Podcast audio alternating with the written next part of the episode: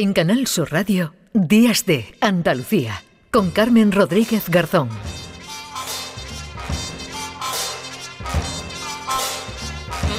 Y como cada domingo a esta hora se pasa por aquí por Días de Andalucía Paco Reyero. La Paco, ¿qué tal? Aquí estoy en Amor y Compañía, claro que sí. claro que sí. Ya aquí en la recta final. ¿eh? Sí, recta final con algunas vallas todavía. Algún obstáculo no queda. Algún obstáculo. Además son esas vallas de la carrera final que ya cuesta, porque ya uno va con las piernas cansadas, ¿no? Sí, sí, el tropezón. El tropezón ya... E incluso puede dispararse la pistola del juez y no se sabe, cae uno en la pista. Aquí no nos tropezamos, o por lo menos si nos tropezamos e intentamos que no se nos note. Hubo un, eh, un eh, olimpista eh, polaco que se llamaba Kosakiewicz y este estaba compitiendo en Moscú en el año 80 y hacía pértiga. Y claro, todo el estadio ruso estaba en su contra, el polaco absolutamente enfebrecido con la tensión que estaba sufriendo y saltó eh, una altura verdaderamente increíble, pasó por la valla y cayó en la lona, consiguió un récord, todo el estadio estaba en su contra e hizo un corte de mangas monumental. Y claro, eh, el comité le dijo, oiga, eh, está usted sancionado y él dijo, es que ha sido un acto reflejo, no es un corte de mangas. Pues, pues nosotros ya cuando llegamos al final de las vallas, tantas vallas ya resultan un tanto molestas, francamente, pero bueno. En fin, estamos en la recta final y, hablabas de, este olimpista, de estos Juegos en, Moscú, ¿no? exacto, y, vamos a hablar tiene mucho que ver, ¿no? y vamos a hablar de un libro que ha publicado eh, la compañera referente de la información internacional, Ana Bosch, eh, catalana, eh, que ha viajado por medio mundo y que ha entregado el año que llegó Putin al poder. Ahora que normalmente se hacen balances o balances de ah. medio año, eh, pues sin duda Putin ha sido y sigue siendo uno de los eh, autócratas eh, del, momento y ella lo retrata muy bien porque eh, tuvo la circunstancia de llegar a cubrir para televisión española la actualidad soviética rusa cuando precisamente Vladimir Putin se hacía con el poder después de aquel tan baleante traspaso de poderes de Boris Yeltsin. Mm. Eh, Boris Yeltsin, que es el hombre que aupa a Putin, Putin que parece que va a hacer una apertura en Rusia. Eh, cae el telón de acero, eh, es otro mundo distinto, pero han ido pasando, por ejemplo, los presidentes estadounidenses, desde Bill Clinton hasta George Bush hijo, Barack Obama, Donald Trump, ahora ya Joe Biden. O sea, cinco presidentes de Estados Unidos y Putin. Y Vladimir Putin eh, se mantiene con esa obsesión que tiene desde el primer día por fomentar esa imagen de hombre enérgico, de hombre joven, que además recurre a la cirugía plástica o a los injertos porque eh, asimila la vejez al propio deterioro físico personal y eso lo vincula con la fortaleza de la vieja Unión Soviética. Ana Bosch nos cuenta hmm. muchos detalles, el libro es muy interesante, el año que llegó Putin y por ejemplo ah, cuenta, nos cuenta en la conversación con el Flexo ah, cómo vive la población rusa en estos momentos, cómo hay un sistema que es muy resbaladizo con la corrupción, es decir, te permiten que hagas según qué tipo de cosas que están en la frontera de lo legal y lo ilegal para que siempre eh, el eh, gobierno ruso tenga bajo control a la población. Ha habido deserciones y también como algunas madres, algunos padres han luchado para que eh, sus hijos eviten hmm. el reclutamiento para ah, participar contra su voluntad en la invasión de Ucrania contactar con todos los conocidos fuera de Rusia para sacar a sus hijos hombres de Rusia.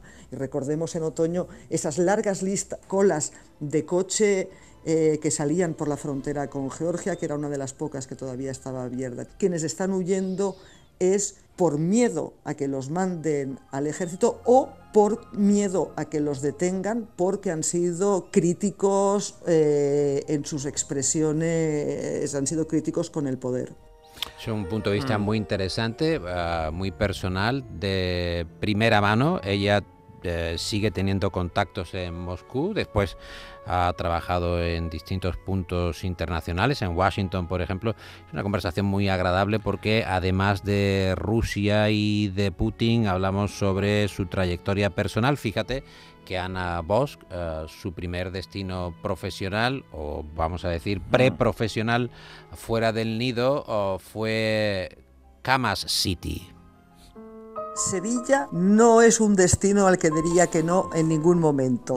o sea que en cuanto tenga ocasión y porque me encanta, me encanta Andalucía, fue, ojo, ojo, Andalucía fue el primer lugar con 12 años al que yo me escapé porque lo de querer eh, salir afuera y ver, entonces como mi mejor amiga en Barcelona era, era hija de andaluces y ella los, los, eh, los, veranos los pasaba en camas, en casa de sus abuelos, yo dije un año a mis padres, yo me quiero ir un año a ver, a ver eso. Y ahí pasé yo un verano, el verano del 76 lo pasé en camas. Fue mi primer destino fuera, fuera del nido. Bueno, pues camas. Donde se ponga camas, claro. Además, ¿qué bueno, importamos en el 76, en el verano del 76, me imagino que en Barcelona Camas era casi como un destino exótico, ¿no? Venga, me voy Kremlin, a Camas. ni que Kremlin. Vamos a Camas directamente, que en Camas seguro que hay información relevante. Qué buena anécdota. Bueno, ya que estamos eh, mm. en este tenor así más... Eh, doméstico, más propio, más eh, vecinal, más nuestro. Ah, tenemos eh, una entrevista deliciosa en el Flexo. Ah, somos muy de dependientes, eh, de gente que atiende tradicionalmente en este programa.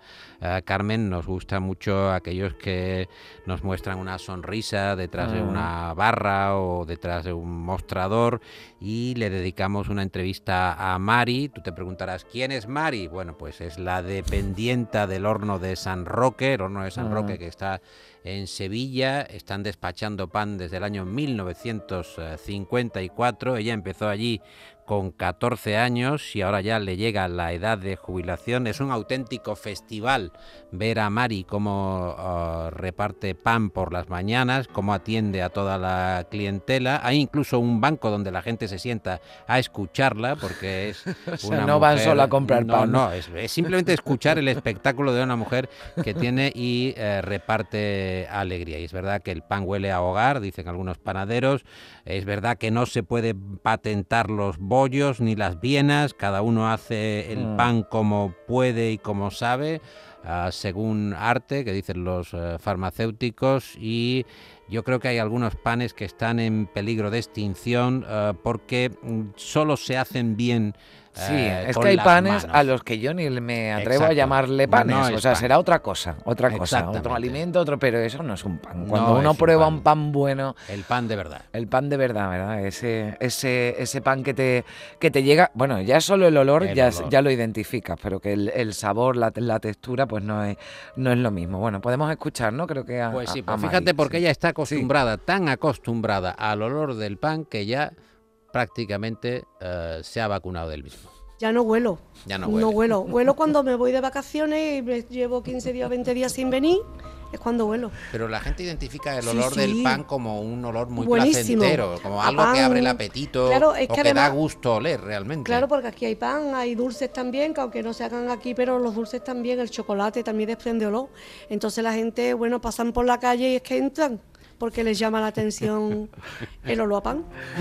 esto es como, mira, yo cuando vuelvo de vacaciones digo, he desconectado cuando tengo que pensar la contraseña del ordenador, ¿no? Para entrar. Yo creo que, que a Mari dirá, ya he desconectado cuando vuelvo a oler a pan, ¿no? Cuando pasan unos días y he recuperado el olor a pan. Pero desde los 14 años vendiendo pan mm. hasta los 65 que se jubila ahora al borde del verano y que da, ya te digo, da gusto hablar con ella porque a todo el mundo le da a su sitio y eso es una cosa que creo que no se debe de perder.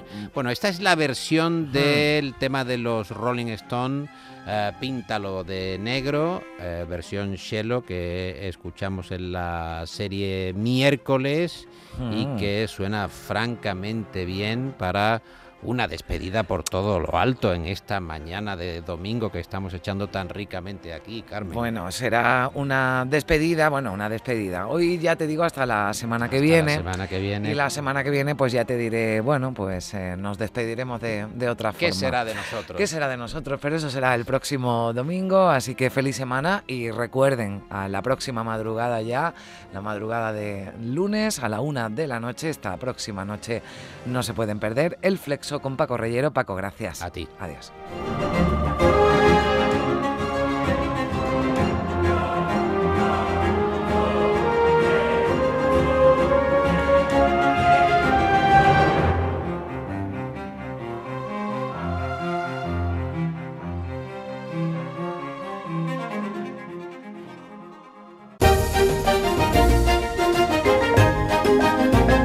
En Canal Sur Radio, Días de Andalucía, con Carmen Rodríguez Garzón.